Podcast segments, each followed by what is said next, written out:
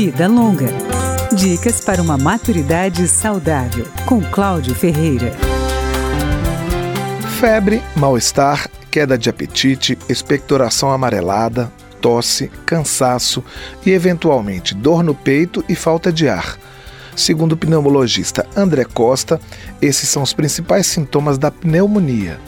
É uma infecção respiratória aguda que pode ser favorecida caso a pessoa esteja com a imunidade baixa ou depois de quadros virais, como gripes e resfriados. Integrante da Comissão de Infecções Respiratórias da Sociedade Brasileira de Pneumologia e Tisiologia, André Costa enfatiza que a principal prevenção é a vacinação. Se vacinando para os vírus, porque você previne esse quadro viral e potencialmente uma infecção superajuntada.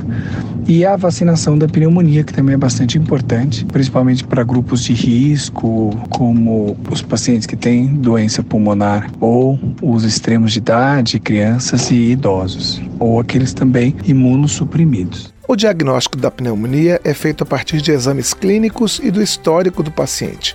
O médico faz a ausculta pulmonar e pede exames radiológicos, como raio-x e tomografia. Exames de sangue também podem ajudar. O tratamento é feito com antibióticos.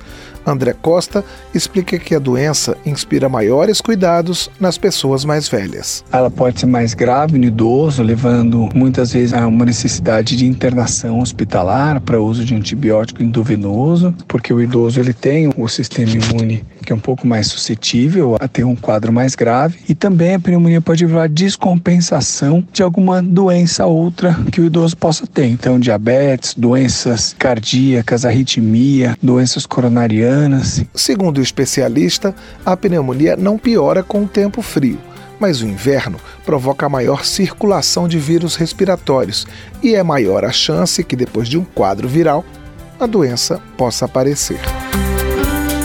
Vida Longa, com Cláudio Ferreira.